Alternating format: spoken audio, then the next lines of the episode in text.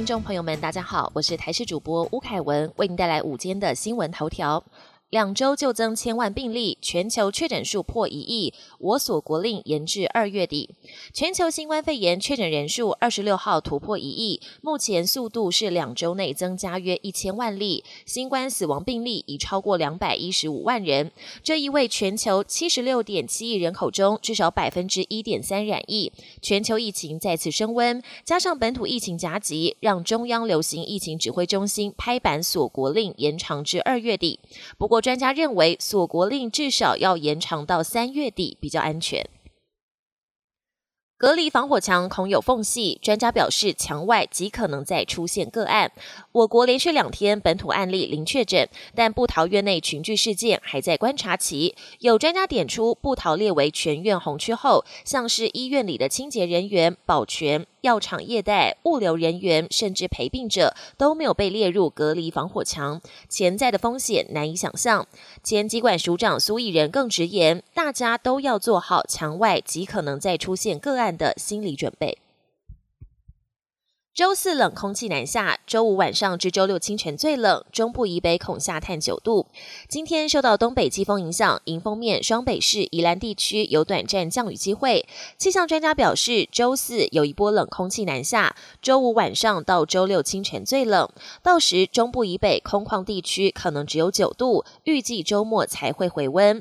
另外，以目前观测结果来看，这波冷空气将是农历年前最后一波冷空气，后续将一直偏暖到除夕。国际焦点：新冠肺炎全球确诊破亿，疫苗货源严重短缺。全球新冠肺炎疫情严峻，确诊人数二十六号突破一亿人。各国先后开打疫苗，但因为需求太多，导致药厂接连传出供货不足，甚至必须延误。许多国家因为供应问题，选择将施打第一剂和第二剂的间隔时间延长。但卫生专家也警告，这么做可能让防疫效果打折。欧盟也要求药厂必须履行义务，立刻出货。拜登兑现选举支票，目标夏天前三亿人接种疫苗。美国疫情仍是全球最严重。新任总统拜登上任后誓言扭转局面。二十六号，拜登在记者会上公布新的防疫计划，其中疫苗的供应最受关注。拜登表示，美国已经跟莫德纳和辉瑞各再加订一亿剂疫苗，目标不只是要达到竞选时承诺的一百天打一亿剂，还要在今年夏天结束之前，总共让三亿人完成接种。延长新战略武器裁减条约，拜登、普廷达成共识。美国白宫今天表示，美国总统拜登稍早与俄罗斯总统普廷通了电话，这是拜登上任以后双方首度接触。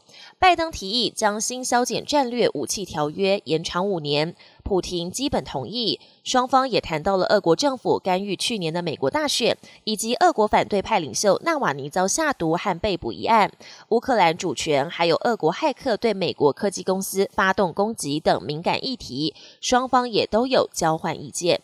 本节新闻由台视新闻制作，感谢您的收听。更多内容请锁定台视各界新闻与台视新闻 YouTube 频道。